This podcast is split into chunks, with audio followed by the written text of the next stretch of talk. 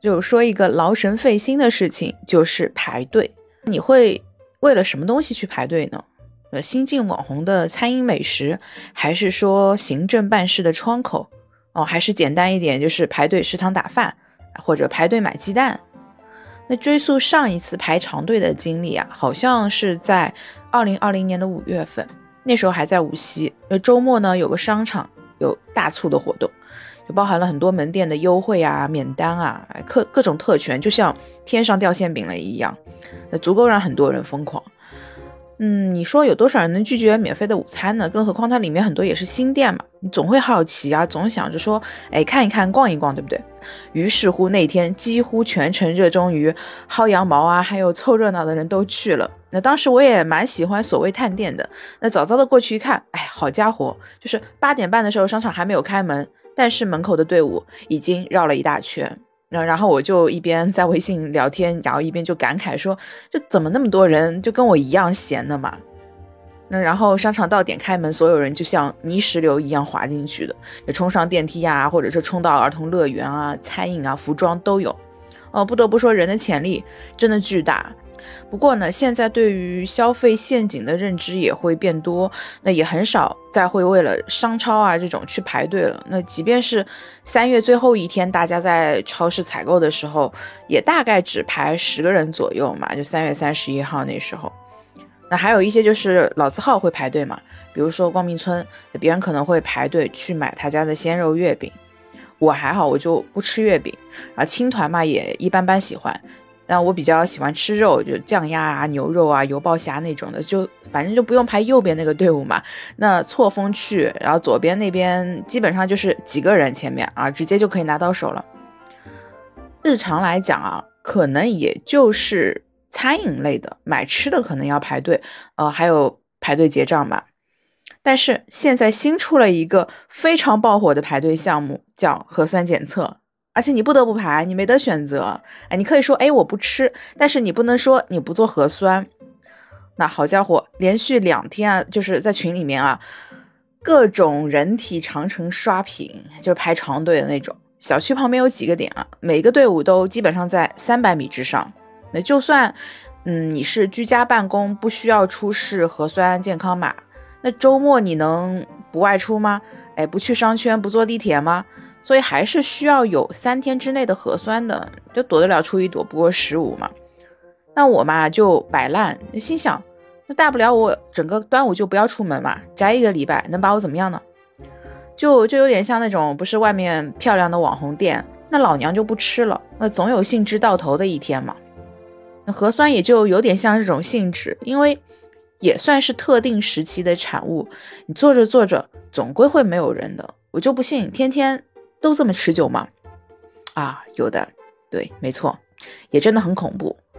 那它恐怖之处啊，还来源于安排的不明不白啊。比如说，人家明明排到点了，可是哎，正好这个下班了，工作人员下班了，那后面呢还是有些人也没有人维护。那说不做就不做的话呢，也很难说人家就会吵起来啊。有的人也是知道自己可能。在这个时间段之内已经排不下了，但他还是往后面去站去等，因为第二天上班是需要核酸码的嘛。还有小程序上面的一个状态更新也不及时，有一些标注是空闲的，那其实也有不少人。居民区的人员就是爆满聚集，拥堵是必然的，你就看着就会很担忧啊。你说这万一出点什么问题，哎，就炸锅了，对吧？但后来我也听人家说了，就是呃，这旁边一带有园区，园区里面的核酸点是没有什么人，然后我就马上骑车，骑个共享小单车嘛，就跑过去做了。那做做很快，确实没什么人，三分钟。但来回路上骑了三十分钟，总之还能接受吧。嗯，还有今天下午，同事也跟我说，就是说单位里面内部逢周一周三周五核酸不需要排队，那可以提前预登记啊，去了之后反正单位给你做，那也蛮好的。比如说下礼拜一去公司嘛，呃，交接一点事情，顺便做个核酸，那做完核酸又可以宅在家里，就还是这种时候嘛，会想着还是单位好。那所以就不要在居民区排长队了，真的搞不动的。二号晚上九点多的时候，还是看见群里面有在说自己排了两个多小时的，在小区北面的一个点位，挺不容易的，真的。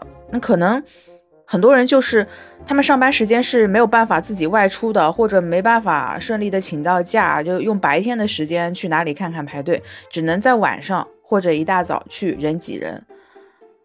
还是希望能够增设一些核酸的班次吧，因为有一些真的就是你说五点半就下班了，那人家六点钟才有时间出来做核酸，啊，又没有点位做，那怎么办呢？对，反正就是你你如果说是指望公司白天让你出来带薪排队核酸，也不太现实。我觉得外面现在很多公司还是啊没有这个觉悟的。嗯，所以说还是增加核酸的班次啊，起码你说晚上排队还能有希望不熬夜，那不然的话就这么寥寥的几个点位，那还不得排过零点啊，就太遭罪了。那新的事物总归会有新的商机嘛，那这不就冒出来了一个团购核酸？嗯，今天我就是做的一些正常的单管免费的，但是群里面我在下午看到就是有机构做的核酸。是团购的，收费的，它的资质倒是齐全的，而且随到随采啊，不需要你排队。那做一次的价格呢，在三十元到五十元。新闻公布嘛，六月份是免费做，七月起开始收费，应该是十六块钱一个人吧，也降价了啊！好家伙，直接他就是直接收五十块，翻倍也很厉害！但是它就是可以让你不用排队啊，不需要痛苦，那不少人依旧会购买。我看到这个团购的时候，它已经结束了。那也不知道说什么好，就总觉得，嗯，就是一些没有没有价值的事情。你说这事儿要么完全不放开，要么完全放开，那肯定会有问题嘛，都是接连而来的问题。所以整体上来就是一边制造问题啊，一边靠着大家自己来消化问题。你说还能怎么办？还是休息休息啊，找个树荫好乘凉。下次要再看到什么队伍人山人海啊，都不会觉得很稀奇啊，就跟别人说我手机里面还保存了当年排队做核酸的盛况。那如果在想偷懒的时候啊，你就想一想啊，还有一些人半夜还坚守在排队做核酸的，就是队伍里面，平凡但是坚韧，你好意思偷懒吗？本来呢是想说点别的什么的，但是那感觉任何事情啊，眼下都输给了排队这件事情了，都输给了这次疫情了。那最后还是希望大家宝贵的时光都可以用来欣赏世间的美好，就不用做很多自己不情愿的事情吧。那各位晚安，拜拜，谢谢大家本次收听。